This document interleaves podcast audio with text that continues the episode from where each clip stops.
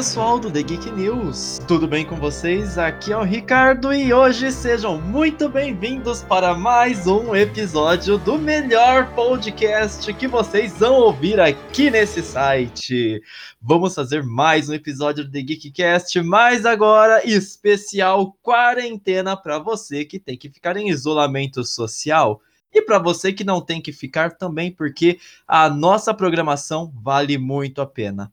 Vamos começar falando sobre a Marvel, o universo Marvel. Nós do The Geek News estamos fazendo uma série especial de recomendações sobre os filmes do universo cinematográfico Marvel, só que em ordem cronológica, ou seja, na ordem em que os fatos, as histórias aconteceram, não na ordem em que foram lançadas no cinema.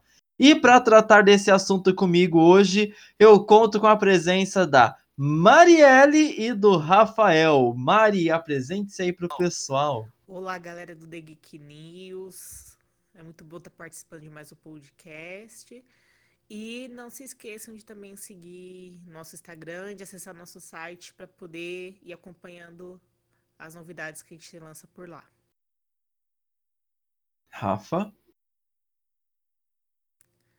E aí, pessoal, tudo bem?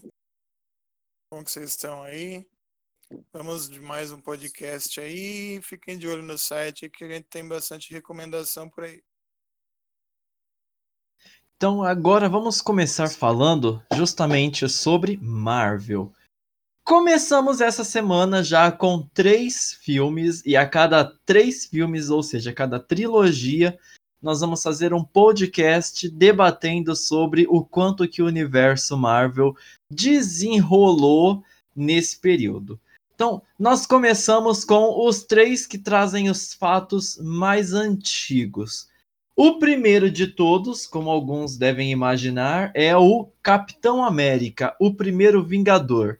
Sim, ele mesmo. O primeiro filme do Homem-Aranha, do, do Capitão América, do Homem-Aranha, olha eu aqui viajando, né? Então, o primeiro filme do Capitão América, ele se passa durante a Segunda Guerra Mundial. Por isso que ele é o mais antigo, é o primeiro na linha cronológica dos fatos que se passam dentro do universo Marvel. O segundo é Capitã Marvel, que se passa ali nos anos 90. E depois já damos um salto, chegamos em Homem de Ferro 1. Vamos começar discutindo sobre é, o que, que a história desenrolou em cada um desses filmes e quais foram os fatos. Então, vamos começar aqui com o Rafael apresentando para gente o que, que é esse universo da Marvel? De onde que veio essa ideia? O que, que acontece que a, esses super-heróis, de onde que eles vieram, para onde que eles vão, como que eles surgiram?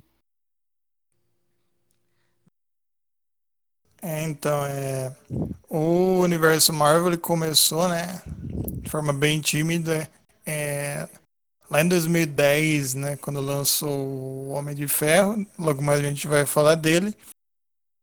É, e naquela época é legal a gente lembrar que não estava tão em moda os filmes de super-herói, entendeu? O filme que mais se aproximava assim do gênero era, era o Homem-Aranha do Tobey Maguire, entendeu? E os filmes dos X-Men, talvez a trilogia dos X-Men. É, mas a gente não tinha tanta estética de super-herói quanto a gente tem hoje, entendeu? Então, era uma, é uma coisa, era uma coisa bem diferente.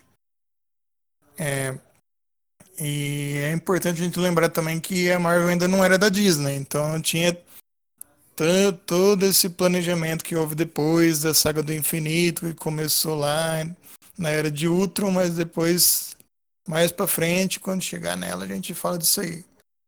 Exato. Só lembrando vocês que estão ouvindo esse podcast maravilhoso conosco hoje, o Rafa e eu já fizemos um episódio de podcast anterior, onde nós passamos um tempão comentando sobre heróis. Foi o podcast onde nós citamos sobre o anúncio do Matrix 4. Então falamos sobre Matrix, é, X-Men e o Homem-Aranha com Tobey Maguire, onde nós aproveitamos para abordar alguns outros filmes de heróis do fim dos anos 90 e da primeira década dos anos 2000. Então, vamos seguir aqui com a nossa discussão sobre esse universo Marvel. Como o Rafael disse, a Disney ainda não tinha comprado a Marvel na época em que esses filmes foram lançados, com exceção da Capitã Marvel. Mas é, o que, que aconteceu aqui? Como o próprio nome diz, o quinto filme foi Capitão América, o primeiro Vingador. Nesse ponto, nós já começamos a entender que é, a Marvel queria lançar um, um filme dos Vingadores, mesmo que isso ainda não fosse coberto pelas asas da Disney. E ela começou a trabalhar nisso como apresentando os heróis um a um. Então, esses três primeiros filmes que nós vamos discutir hoje são filmes de apresentação. Não, são filmes ali de introdução de personagens. Então, começando pelo Capitão América 1. O Capitão América, o primeiro Vingador. Ele entrega muito do que queriam fazer sobre esse universo. E ele começa com o herói, digamos que mais improvável de se tornar um herói. Um rapaz franzino, asmático, que foi dispensado até do exército durante a guerra. Quem daria alguma coisa para que esse rapaz algum dia se tornasse um super-herói? Ou melhor, que ele se tornasse o símbolo da maior nação do mundo, da dos Estados Unidos da América. Então, o filme começa por aí, apresentando um rapaz que seria improvável de alcançar seu objetivo, se tornando um super-herói. O que, que vocês acharam do Capitão América, o primeiro Vingador, pessoal? O, Capitão América foi. Eu acho que o filme foi um filme muito bom no geral. Ele segue aquele enredo que uma pessoa que aparentemente não tem potencial que acaba sendo aquela que é a escolhida para passar pela jornada, que passa por uma crise, enfrenta o vilão, etc. E de quebra ainda tem o romance, né? A questão do sentimento, para poder né, fundir melhor a história. É claro que tem o gato do. do eu não lembro dele, é Chris Evans, né? Chris Evans. Chris, Chris Evans, lindo, maravilhoso. E aquele clima, né, do, de guerra, todo aquele drama, deixa uma coisa assim mais romântica no sentido de mais humana, né? E a gente acaba simpatizando com ele. Então, além dele acabar se tornando o Capitão América, ele acaba ganhando a simpatia das pessoas justamente por ser o que a gente veria como um rapaz comum, um rapaz bom, que quer fazer o certo. Eu confesso que, que eh, para muitas pessoas rola um estranhamento com ele, justamente por essa perfeição. Mas é que na categoria de heróis é sempre necessário ter um que é acima de qualquer suspeita, digamos assim. E em vez de introduzir o universo da Marvel já com explosão, com guerras, eles já introduziram de um modo mais suave. Tanto que a gente só foi perceber a colocação final quando foi chegando no filme do Vingadores. Que aí a gente entendeu o motivo de cada personagem ter passado o que passou, né? Exatamente. Foi a jornada do herói, né? Então você começa sendo o escolhido, e depois que você é o escolhido nessa jornada do herói, você passa por um treinamento, um desafio, você descobre que você não é capaz de vencer esse desafio, se prepara melhor, vai lá e vence. Isso, bem o um enredo, um enredo padrão, né? Fora que a América adora se exaltar, né? Então precisava de um herói para poder fazer isso. Foi aquela fórmula que não tem erro, né? A jornada do herói em sua plenitude tá ali no Capitão América. Ainda mais enaltecendo a nação que é considerada mais poderosa, né? Eles precisavam escolher um herói que fosse assim justificável, né? Alguém que não fosse violento, tal, alguém que, que falasse é um bom rapaz, que quer salvar seu país, né? Aquele enredo patriótico que a América sempre a ama, né? Eles adoram patriotismo. Né, exatamente. E nada melhor para mostrar o patriotismo do que um herói que vai lutar na Segunda Guerra Mundial. Exato. E aí, Rafa, o que, que você achou desse filme? Então, como a Marila bem lembrou aqui, o, o Capitão América, o primeiro Vingador, ele foi lançado antes do, da estreia do Vingadores. É, a Marvel já tinha lançado acho que uns dois ou três, entendeu? Então estava bem, tava bem construído o universo dele. Só que o Capitão América ele estava sem dar as caras na, na, nas telas do cinema por um bom tempo. Eu acho que o último filme que ele apareceu foi um filme brega do caramba, que ele estava com um uniforme colante lá em um caveira vermelha que dava vergonha de você ver.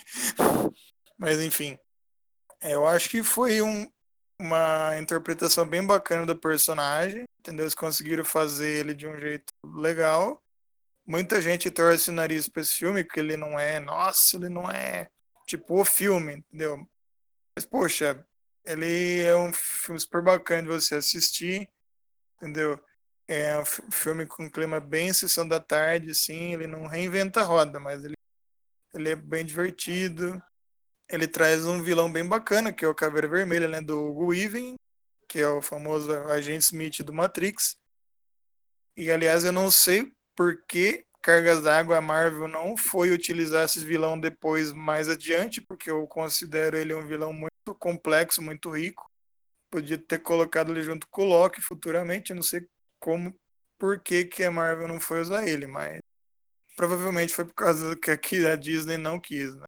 Mas eu considero é um filme muito bacana e um excelente gancho, né? um excelente cliffhanger para o filme Vingadores como o Rafael disse, né, o Capitão América foi apresentado já ali antes do lançamento dos Vingadores. Por quê? O que, que aconteceu? A Marvel uh, lançou primeiro o Homem de Ferro.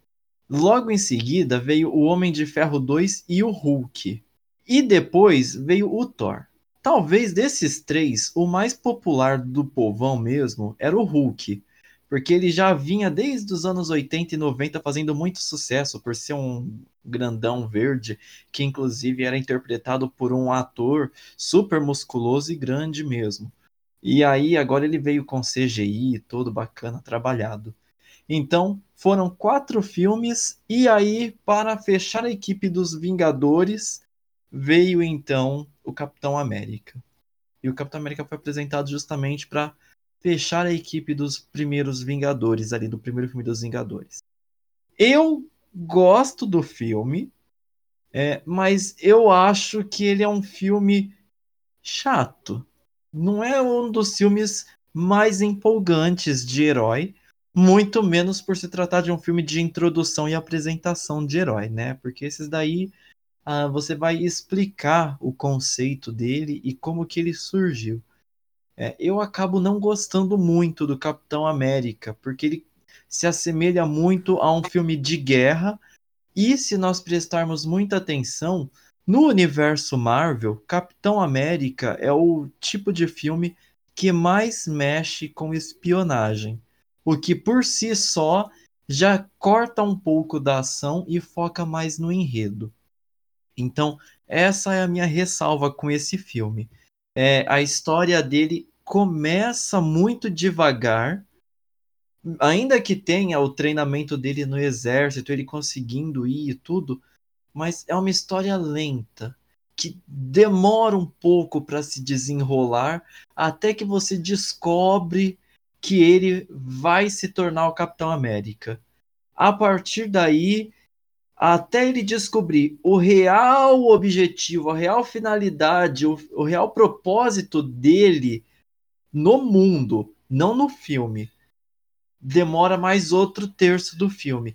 Ou seja, o Capitão América só é visto como um verdadeiro super-herói no terceiro arco, que é justamente quando nós descobrimos sobre as joias do infinito na forma do Tesseract. Essa daí é a minha ressalva. Eu acho que um dos motivos de não ser um filme assim que atraia tanto é que, é que nem eu falei, o Capitão América, ele é entre aspas o herói mais um, mais próximo de humano, além assim, além da Natasha e do Arqueiro, né? Que eles não têm necessariamente habilidades que gera uma mudança física neles. É mais interessante, é, assim, para você entender o contexto do, dos personagens. É, por exemplo, eu não gosto dos filmes do, do, do Hulk, eu não faço questão. Tanto que para mim eu, eu não assisti tantos filmes do Hulk. Mas para quem é fã, aí já se torna um pouco mais interessante, né? Fora que é bom de vez em quando um filme mais, mais tranquilo, mas para quem gosta de ação mesmo, não é bom nem começar por ele. Exato. O Capitão América, ele tem as suas cenas de ação, poucas, mas tem, são bacanas, mas realmente ele é um filme histórico, assim como a maioria dos filmes de apresentação. Então ele acaba sendo para aproximar o público do herói, criar aquela empatia.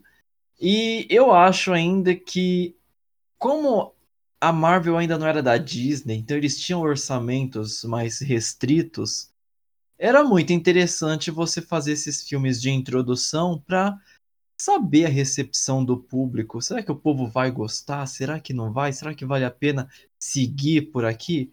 E foi o que fizeram e deu muito certo. Foi lá no Homem de Ferro que começou e o Capitão América só veio para poder consagrar e falar: pode fazer que é o que o povo quer. E aí, Rafa, o que, que você acha? O povo queria mesmo filme de herói? Então, é, eu, eu, eu arrisco dizer que um herói que nem o Capitão América já não estava tão em moda nos dias de hoje, cara. Tipo, hoje o pessoal tá mais nessa moda de herói impiedoso, o herói que chega e mata primeiro e pergunta depois, tá ligado? E o Capitão, ele sempre foi o Superman da Marvel, tipo assim, ele, ele é muito escoteiro, tá ligado? Ele é, ele é todo certinho, entendeu? Não tem um defeito nele, entendeu? Mas ele, ele deu certo, é, tanto é que ele evoluiu bastante como personagem nos filmes que vieram depois. E foi um salto enorme, né? Porque, não sei se vocês estão lembrados, mas o último papel que o Chris Evans fez foi o Tocha Humana, daquele Quarteto Fantástico. Sim, eu tô falando daquele Quarteto Fantástico. Lembra, não lembra, não. Esquece! Antes disso, ele não tinha feito aquele drama lá com a mocinha. Aquele filme é muito bom, eu gosto. Eu lembro desse filme, eu não lembro de mais nada que ele fez na vida. Eita. Rafael desenterrou os podres do Chris Evans agora. Jogou no ventilador, bonito. Seu passado te condena. Tá vendo? Para quem achava que Chris Evans era aquele rostinho bonito, com aquele sorriso maroto e aquela bondinha marcada no colan, ele tem um tocha humana nas costas, ó. Ah, o Thor, a gente nem. O, o Thor, o, o, outro Chris lá, a gente nem sabe o que aquele homem fez na vida dele. o Chris Hemsworth. Isso, vamos guardar a pá, não vamos desenterrar mais nada aqui não. O Chris Hemsworth a gente desenterra no próximo episódio, quando nós vamos falar do Thor aqui. Sim, eu vou investigar o passado desse homem.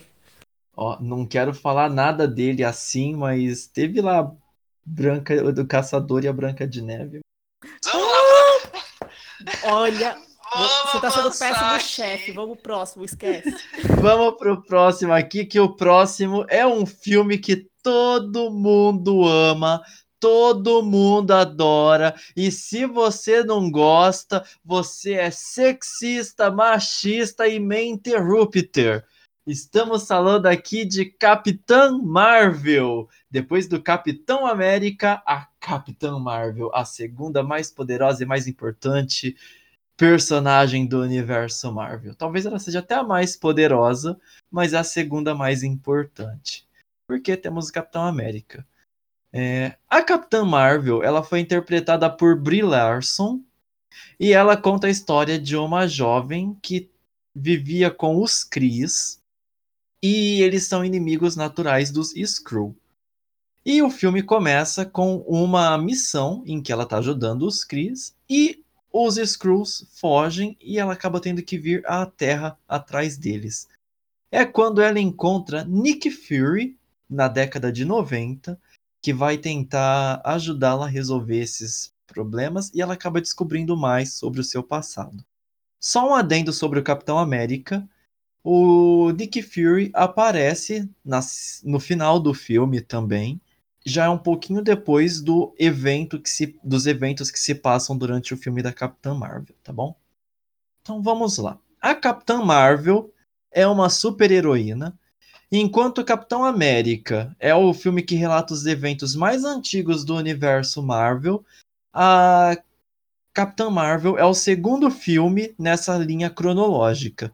No entanto, nos cinemas, ele foi o 21 filme a ser lançado. Ou seja, já iam-se mais de nove anos quando finalmente lançaram o filme para contar a história de introdução dessa super-heroína. Uma mulher B10, valente, poderosa e arrogante. Próximo, podem falar. Ó, vou ser bem sincera que eu não me atraiu ver este filme. Só pelo fato de eu ter visto ela em Vingadores Ultimato, que eu já achei ela muito. Ai meu Deus, eu sou super poderosa. Mas não resolveu problema nenhum, então já perdeu ponto comigo. Porém, porém, porém, para quem realmente quer poder ter aquela compreensão do universo da Marvel e poder estar capacitado para poder falar sobre tudo, é importante assistir. Eu não E aí, vou dar muito Rafa? pitaco porque eu não vi, né? Então vou passar a bola pro Rafael. E aí, Rafa, Capitã Marvel, diga o que, que você achou, já que você foi assistir no cinema. É, eu vou confessar que eu tava no hype desse filme. eu tava no hype, entendeu? Principalmente por, por causa que seria o primeiro filme do universo cinematográfico da Marvel que iam aparecer os benditos Screws, o que é uma longa história, entendeu? Porque os Screws eles estavam no direito, os direitos da Fox, porque a Fox tinha o Quarteto Fantástico, né? E junto com o quarteto foi todos os vilões dele, né? Então eles não poderiam usar o nome Screws. Tanto é que os vilões do primeiro filme dos Vingadores é, foram os Chitauri, que são os Screws do universo Ultimate, entendeu? Agora depois a compra da Disney, a Disney comprou a Fox e daí eles poder, finalmente conseguiram usar o nome Screw pela primeira vez no filme. E tava todo mundo com hype falando que seria adaptação do arco do Invasão Secreta, entendeu? Para quem não sabe, é quando o pessoal descobre que tem Screws vivendo infiltrados aqui é, no planeta Terra há muito, muito tempo, entendeu? Porque para os leigos de quadrinhos, o Screw é um, é um transmorfo. Tipo, ele pode se transformar em qualquer pessoa entendeu? que ele quiser, entendeu? que ele imaginar. Pode se transformar até em animais, entendeu? Então, eles podem viver é, ocultos no planeta Terra por milhares, milhares de anos, entendeu? Mas assim, beleza, vamos, eu vi o filme, vamos ao filme. Eu achei que assim, o filme ele é como por um filme de introdução, ele tem bastante ação. A história dele é interessante no início, então ele tem um arco de começo do filme que chama bastante atenção. Porém, eu acho que o, é, o andamento dele, a estrutura dele não foi muito bem montada. É, ele se passa nos anos 90 e o filme faz questão de ficar jogando isso na nossa cara o tempo todo. Entendeu? Tipo, jogando carro dos anos 90, ambientação, se bem que eles poderiam ter jogado bem mais. Blockbuster. Então, é, tipo, aquelas perseguição de, de, de tiras dos anos 90, tá ligado? Jogando música, inclusive jogando muita música nos momentos errados, entendeu? Inclusive tem uma música do Nirvana que aparece nesse filme que é muito anticlimática. Quem assistiu vai saber o que, que é. Mas assim, é, as, as cenas dos Screws são bacanas. Entendeu? A história dela com os Chris lá também é bacana. O, aquele, como é que chama lá? O que faz o Jude Law lá, que aparece no filme também, que faz o mentor dela. É um personagem muito bacana. Entendeu? Só que assim, é, o plot twist do filme, que eu não vou falar aqui, obviamente, é, ele meio que dá uma brochada, literalmente falando, no, no hype que, que, que a pessoa tem. Pelo menos pra mim aconteceu. Tipo, eu desanimei muito. Tipo, o plot twist cortou muito, muito da graça do filme pra mim. É, eu assisti esse filme sem todas essas expectativas. Eu assisti ele em casa já, nos streaming. Eu tava um pouco mais interessado. O que mais me chamou a atenção nele, na verdade, foi um filme de protagonista feminina e assumidamente feminista é, na vida real e que era uma mulher muito poderosa, né, no, no filme. Eu gostei dessa iniciativa da Marvel, apesar que podia ter feito isso com a Viúva Negra, mas tudo bem. E depois disso, eles não sei o motivo exato, mas eu terminei o filme também com aquela sensação ruim, um gostinho amargo que sobra lá no fim, no cantinho da língua, lá no final, depois você termina uma refeição, porque foi um pouco indigesto. A personagem talvez realmente não é que ela seja arrogante porque a atriz seja arrogante, mas porque o papel da personagem requer isso, pelo tanto de poder que ela tem. E eu achei isso muito ruim para o momento em que o filme foi lançado. Se talvez, seguindo a ordem cronológica, ele tivesse sido lançado lá em 2010, seria muito menos ruim, porque nós passaríamos 9, 10 anos esperando para ver todo o poder dela em ação quando chegou lá no final da saga do infinito. O que não foi o que aconteceu, então, para mim, esse filme ele serviu única e exclusivamente. Não vou dizer que única e exclusivamente, ele serviu justamente para mostrar inclusão, é, mostrar ali que a Marvel se importa com questões de representatividade e tal, assim como Pantera Negra. Mas eu ainda sinto que esse filme foi lançado para que não houvesse chororô de fã falando de Deus Ex Machina na, na Guerra Infinita e em Vingadores Ultimato. Por isso que esse filme foi produzido, para evitar esse chororô, essa ladainha. Porque se observarmos, Capitão América, o primeiro Vingador, com fatos ocorrendo em 1942, trouxe uma joia do infinito. Enquanto que Capitã Marvel que aconteceu nos anos 90, se eu não me engano, não trouxe nenhuma novidade em relação às joias do infinito, enquanto vivíamos no mundo real toda aquela apreensão com relação ao que vinha acontecendo no cinema na época em que o filme foi lançado. Mas, fora isso, o filme é legal. Ele tem uma história que ela tem um começo interessante. Ali no meio, ela meio que se perde. Antes de chegar ao final, ela tem uma coisa bacana que acontece. E o final tem um plot twist que realmente não agrada. Mas é bacana. E já que nós estamos levantando os podres dos artistas, Brie Larson, que foi uma atriz que infelizmente, teve uma carreira com alguns insucessos devido talvez a um mau agenciamento, a uma infelicidade do destino, ela quase que não aceitou fazer o papel de Capitã Marvel. Ela estava muito insegura de fazer isso logo após ela ter ganhado o Oscar em O Quarto de Jack onde ela era a mãe e vivia com seu filho aprisionados em um quarto, tá? Então, esse filme é muito bom. Recomendo que vocês Peraí, assistam você, Quarto peraí, de Jack. peraí, você falou o quê? Que é a Brie Larson que faz aquele filme maravilhoso? Sim, Não, gente, como é que ela. Não, deixa eu ter um momento de revolta que eu preciso. Como é que ela saiu de O Quarto de Jack, um filme que a- aca- acabou com o meu emocional, destruiu meu emocional aquele filme.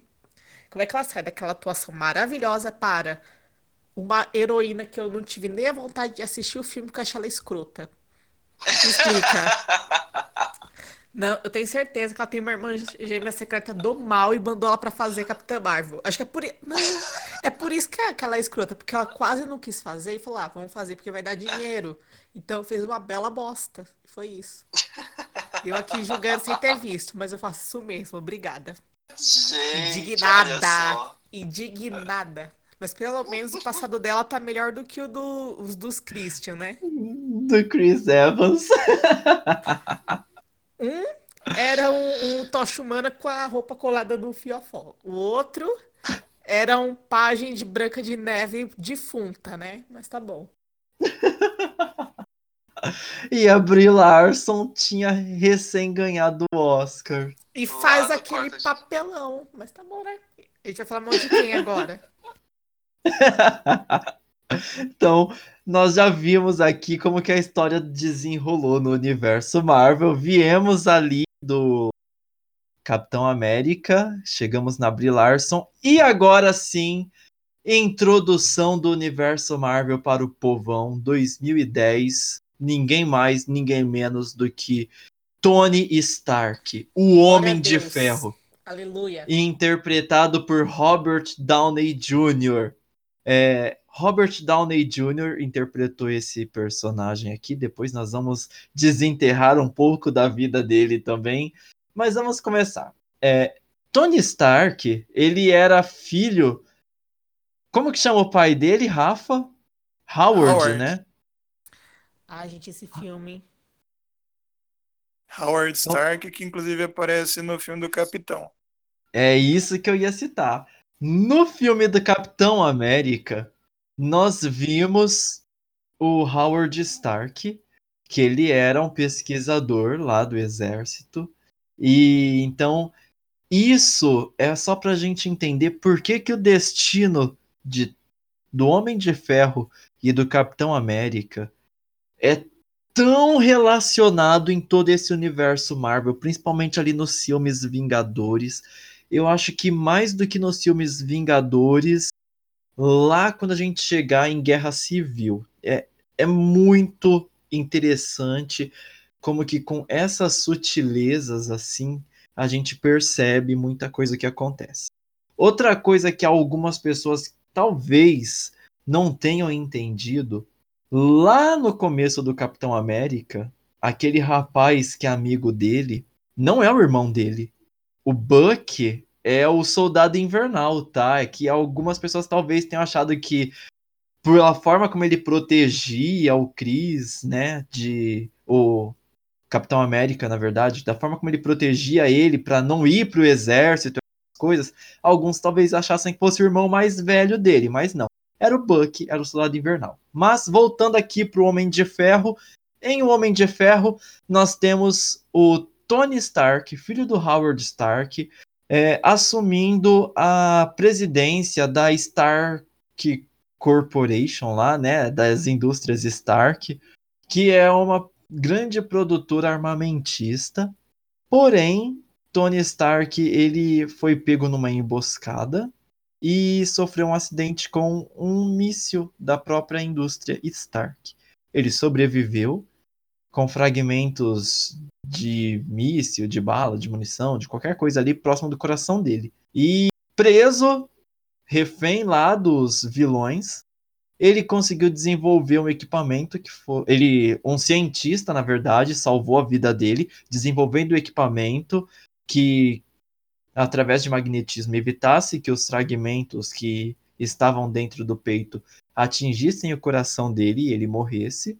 E ali, com sucata, como é dito no próprio filme, ele criou a primeira armadura de Homem de Ferro, onde ele deu um pau nos vilões, voltou para a civilização ali, para os americanos, foi salvo, e a partir de então ele resolveu tentar mudar um pouco sua filosofia, porque ele era apenas o dono da, desse império e acabou querendo fazer algo a mais pelo mundo.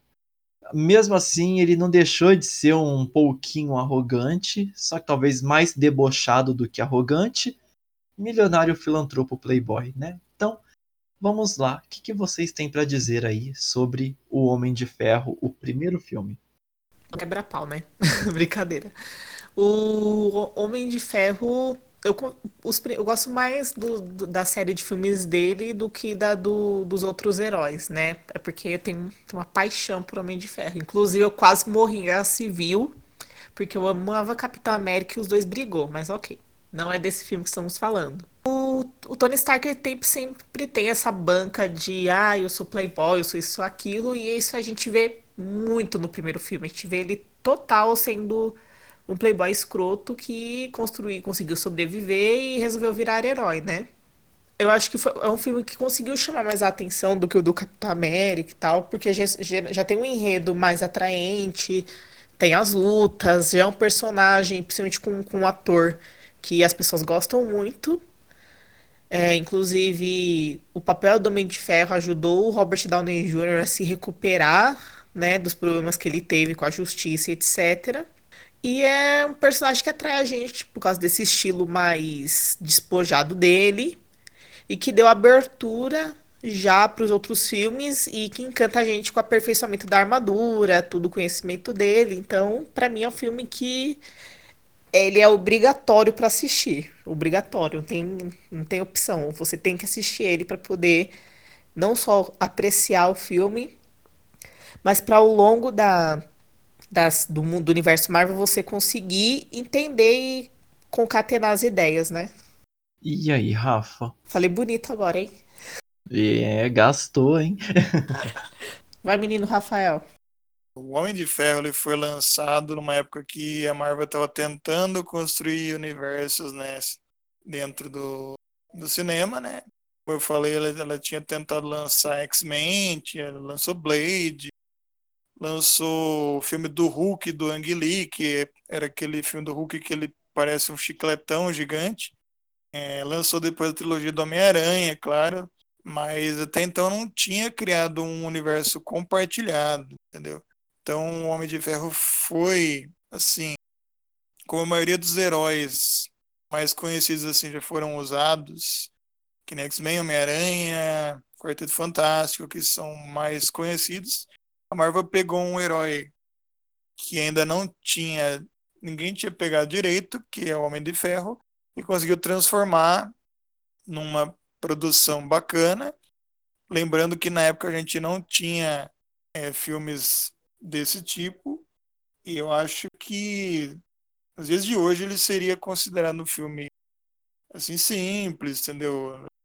Perto das produções que tiveram depois, é claro, entendeu? mas na época ele, ele foi revolucionário do jeito dele. É, principalmente porque ele trouxe uma nova roupagem pro personagem, entendeu? o Homem de Ferro ele sempre foi na, na, nas histórias em quadrinhos só um coadjuvante, entendeu? Ele era praticamente o cara das engenhocas. É o cara que construía coisa para os outros personagens usar, entendeu? E nada mais. Tirando isso, talvez tinha uma história ou duas em que ele se embriagava e fazia merda. Mas tirando isso, então, e, e é legal que, poxa, trouxe o Robert Downey Jr. de volta aí para quem conhece a carreira do Robert Downey Jr., foi bem conturbada. Ele teve uma ascensão meteórica lá no, nos anos 90, entendeu? Depois teve uns probleminhas, eu vou falar em aqui para disfarçar, com drogas e bebida e festas e baladas, entendeu? Tanto é que foi justamente por isso, por causa da personalidade dele, que ele foi indicado para ser o Tony Stark. Poxa, o cara era o próprio Tony Stark, tá ligado? Tipo, então, o diretor do, do Homem de Ferro, como chama mesmo, Ricardo? John Favreau. Isso, que depois ia dirigir o Mandalorian futuramente. E o Rei Leão em live action. Sim. Foi ele que insistiu para o estúdio colo colocar o Robert Downey Jr como protagonista, porque o estúdio não estava querendo, entendeu? Por causa da, da fama do personagem. Mas isso deu tão certo, tão certo de uma maneira que os filmes que ele fez depois, você não enxerga mais o ator. Você vê o Tony Stark. É só você vê o Sherlock Holmes dele e fala, não, é o Tony Stark na era vitoriana, tá ligado? Então, tipo, é um caso assim de personagem que entrou no ator de tal jeito que não dá mais para dissociar dele, entendeu? É tipo Johnny Depp com o Jack Sparrow. Exatamente. Temos aí então é, Tony Stark, o Homem de Ferro, que é um filme que eu gostei. Gostei muito quando eu assisti, ao contrário do 3. Mas o 1, ele foi interessante, justamente porque ele foi lançado lá em 2008. Eu só fui assistir provavelmente em 2009 ou 2010. E é um filme que eu gostei muito pela questão dos efeitos, pela questão de tudo que eu vi ali.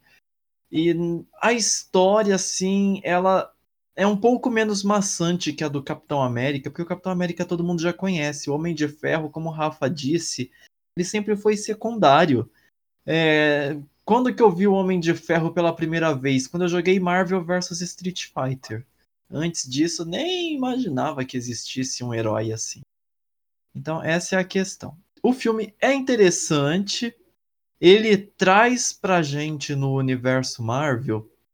É, novamente, ele traz e contextualiza a Shield, que é um nome super estranho, que eles até zoam no começo. Eu não lembro certinho, mas é o serviço de inteligência e não sei o que, não sei.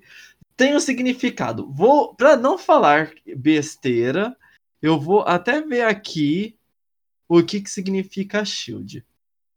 É, Shield da Marvel, né? Shield Marvel. Vamos lá. Shield. Acho que é Superintendência Humana em Inteligência e Desenvolvimento de Equipamentos Especiais, uma coisa assim.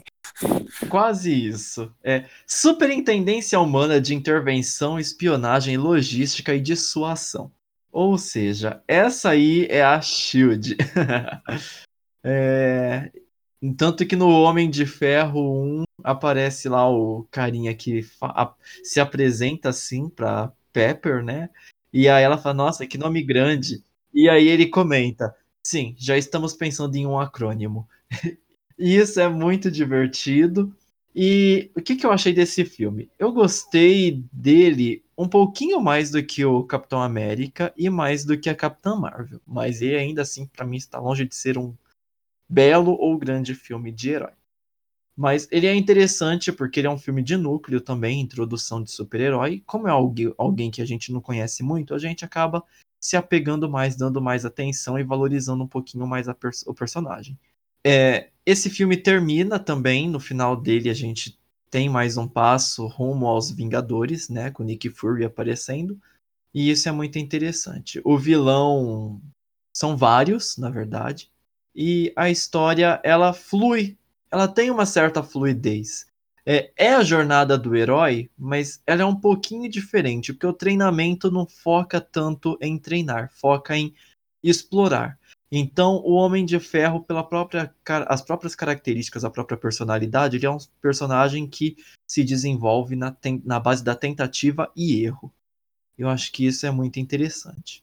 Agora, falando um pouquinho sobre o nosso querido Robert Downey Jr., como o Rafa disse, a história dele foi um pouco conturbada, porque ele teve uma ascensão meteórica nos anos 90, e assim como alguns atores e atrizes que tiveram o estrelato nos anos 90, talvez por falta de um bom agenciamento, por falta de experiência, por serem montantes de dinheiro pouco visto à época, eles acabaram tendo algumas quedas de conduta moral. E foi o que aconteceu com ele. Ele acabou se envolvendo com problemas ali, com drogas e outras coisas mais, infelizmente. Mas ele, com o passar do tempo, foi se recuperando e encontrou várias pessoas que confiaram nele. A Brie Larson não passou por justamente esses problemas. Ela passou por outros problemas familiares que atrapalharam um pouco a carreira dela, mas ela também acabou encontrando alguém que confiou nela e insistiu e ela conseguiu chegar finalmente ao sucesso. Inclusive a Brie Larson, se eu não me engano, ela tentou até carreira e nós vimos pelo quarto de Jack que o sucesso dela realmente estava no cinema. O nosso querido Robert Downey Jr., eu posso dizer que assim, nos anos 90, o último grande papel que ele fez foi quando ele foi policial coadjuvante no filme US Marshal, Os Federais. E quando ele começou a retomar a carreira dele, que ele fez alguns filmes poucos de, depois disso, mas o grande nome de que o grande filme que ele fez antes de Vingadores, onde ele era só mais um coadjuvante, foi o filme Zodíaco. Aquele filme de ah, esse eu vi. suspense. Ele era aquele repórterzinho chato. Ah, aquele filme eu não gostei, não. Não Ah, acharam o eu gostei. assassino? É, não acharam, mas, Mas eu gostei. gostei. Se não acha o assassino, pra mim já não serve. Vou ficar pensando, tá, e quem é? E aí, depois que ele fez Zodíaco, ele de ferro. E essa aí é a história resumida do Robert Downey Jr., que, pra quem não sabe, já tem 54 aninhos, tá? Então, titio Tony, cuide-se por causa do coronavírus, tá? O senhor tá quase lá na fase do grupo de risco. A gente trazendo um teminha antes da gente acabar. É... E esse negócio do Homem de Ferro 4, gente, que estão falando que vai trazer ele de volta, só que ele não vai fazer mais Homem de Ferro. Eu não aceito nenhuma outra pessoa fazendo Homem de Ferro, não. Acho- Meu acho Deus, indigno. Tomara que seja só fake news. Não, eu vi, foi, não é nem o trailer de verdade, um fã que miguelou um trailer lá e dizem que no enredo eles vão fazer alguma coisa pra voltar no tempo e em vez deles estar lá a manopla vai ser a capitã, porque ela não vai morrer, né? Aí ele vai ficar vivo. E é isso. Agora, se eles vão deixar, tipo, ele vivo no filme, mas vão fazer o filme sem ele, aí eu já não sei. Porque tem uma continuação de que tem um outro Homem de Ferro, né? E que a filha dele vira Mulher de Ferro, alguma coisa assim, né? A Pepper, né? A é uma Marvel Mulher de depende muito do, do Homem de Ferro, cara. É, tipo, é um personagem que ficou muito marcado, mas assim, eu acho que a Marvel ela centralizou demais as coisas em cima dele, entendeu? É, tanto é que muitos dos elementos dos filmes, de outros filmes, por exemplo, giram em torno dele, entendeu? Filme que não é dele, mas gira em torno dele. Mas isso a gente vai falar mais adiante em outros podcasts aí. Então acho que tirar ele da jogada é, seria o melhor, entendeu? Eu também espero que seja só rumor isso aí. É, a gente viu isso, por exemplo, lá no Homem-Aranha Longe de Casa, onde ele perdeu totalmente o protagonismo, ele perdeu boa parte do protagonismo e finalmente o Peter começou a crescer e assumir seu papel. Até que a Sony resolveu encrespar e quase que a gente perde o Homem-Aranha, mas felizmente deu tudo certo. Eu não vi os filmes do Homem-Aranha com Tom Holland. Eu confesso que eu tô meio com medinho de ver. Medinho não tenha, corre pra assistir que vale muito a pena. Pra mim, Homem-Aranha é Tobey Maguire e aí não existe outro. Então, pessoal, já falamos aqui um pouquinho sobre os três primeiros filmes na ordem cronológica que você deve assistir para entender todo o universo Marvel. Isso faz parte da nossa recomendação do TGN em casa para você que está curtindo a quarentena. Então, preparem-se, pois são mais de 20 filmes. Nós vamos lançar cada dia um filme para você que é fã da Marvel, para você que viu os filmes e não sabe o que, que está acontecendo, já pegou o bonde andando, corre lá no nosso site, vai nas nossas redes sociais e acompanhe um a um na ordem cronológica para você saber tudo que se passou e em todos esses 10 anos. Você vai poder acompanhar isso daí em menos de um mês, acompanhando nossas dicas. E depois, vem participar com a gente do nosso podcast. Ouça aqui nossa discussão e deixa aqui embaixo na área dos comentários o que, que você achou de cada filme. Vai lá no nosso site, temos a recomendação e temos a crítica de cada um deles. Deixem lá as notas de vocês também, deixem as opiniões de vocês lá e vamos todo mundo conversar mais sobre esse universo Marvel. Então, alguém de vocês quer complementar mais alguma coisa sobre algum dos filmes que nós falamos aqui? Eu só espero que o Homem de Ferro volte, só isso.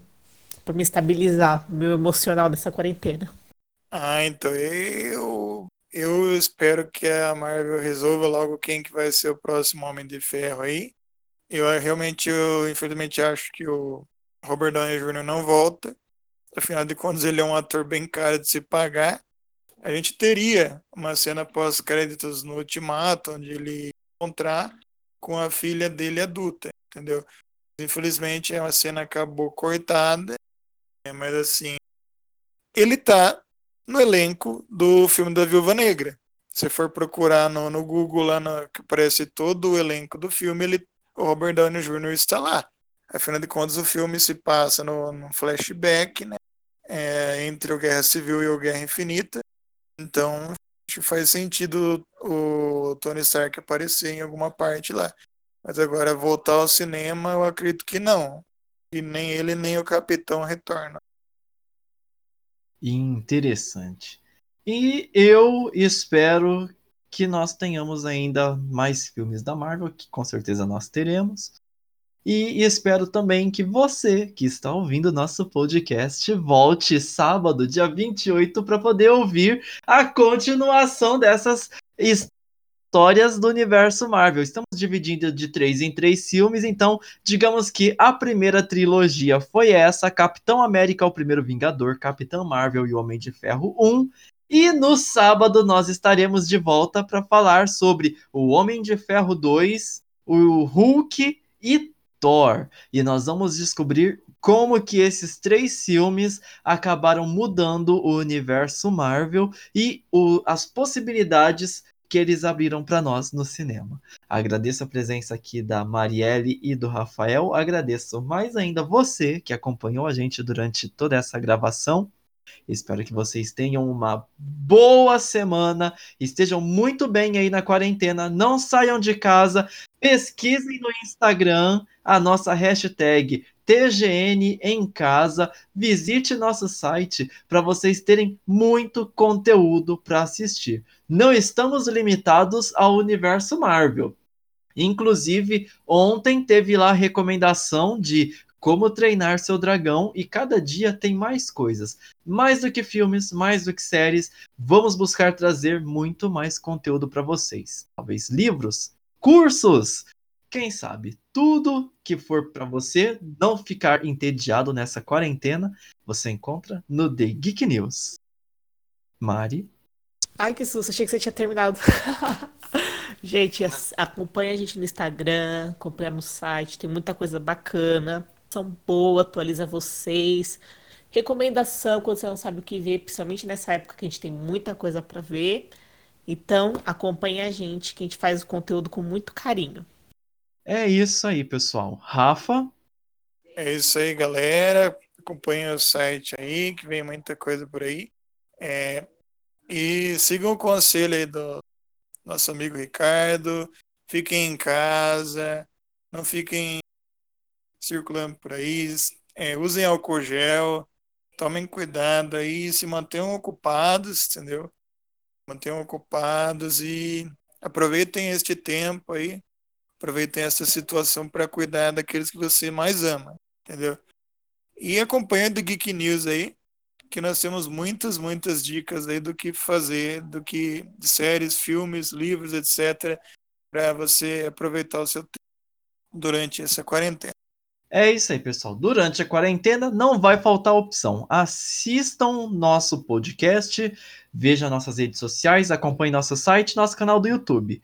Então, Aqui estamos nos despedindo. Muito obrigado a todos vocês que nos acompanharam até agora e nos vemos a qualquer momento com um novo podcast. E sábado voltamos a falar do universo Marvel e levantar os podres de outros atores e atrizes que vocês nem imaginavam.